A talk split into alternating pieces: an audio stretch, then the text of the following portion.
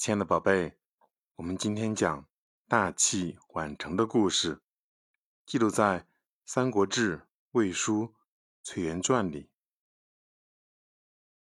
东汉末年，有一个叫崔琰的人在袁绍手下当兵。他从小喜欢练武，到了二十三岁才开始读《论语》，求师学习。由于他刻苦学习，学问也逐渐多了起来。当时袁绍的士兵非常残暴，每到一个地方就挖开那里的坟墓，抢夺墓中的金银财宝，非常不道德。崔琰见此，便向袁绍提建议，不要这样做。袁绍认为他说的很有道理，就让他做了骑都尉。后来袁绍被曹操打败，崔琰被俘虏了。曹操觉得崔琰是个人才，就没有杀他。并让他在自己身边任职。崔琰跟随曹操后，为曹操出了不少主意。有一次，匈奴的使者来朝见曹操，曹操觉得自己长得不够魁梧，就让崔琰假装成自己，而他自己却装成个侍卫。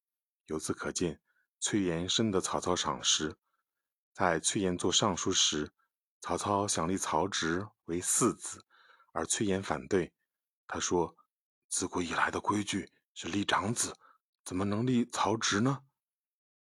但是呢，曹植反而是崔琰的侄女婿，尽管是亲属，崔琰也不偏袒。曹操十分佩服他的公正。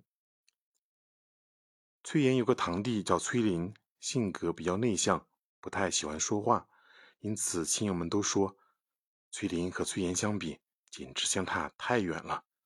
亲戚朋友都看不起崔林，但崔琰并不这样认为。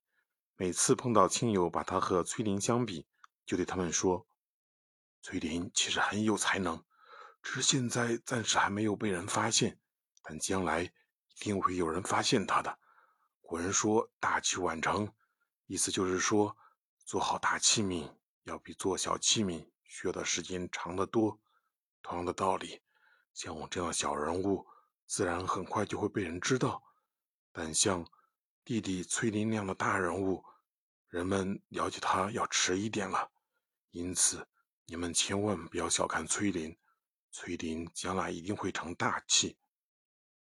后来呢，果然像崔琰说的那样，崔林被曹操发现了才能，曹操任命他做御史中丞，还在魏文帝手下做过司空，地位和成就远远超过了崔琰。通过这个故事，我们明白什么道理呢，宝贝？只要能成才，大器晚成也未必不可。亲戚朋友们觉得崔林既无成就，也无名望，很是看不起他。但是呢，崔林最终用加官进爵的实际表现，给这些趋炎附势的人们打了一记响亮的耳光。这也启示我们，为人处事时呢，眼光要放长远，不能仅仅凭借一个人当前的状况就妄下结论。我们常说。盖棺才能定论，说的也正是这个道理呀。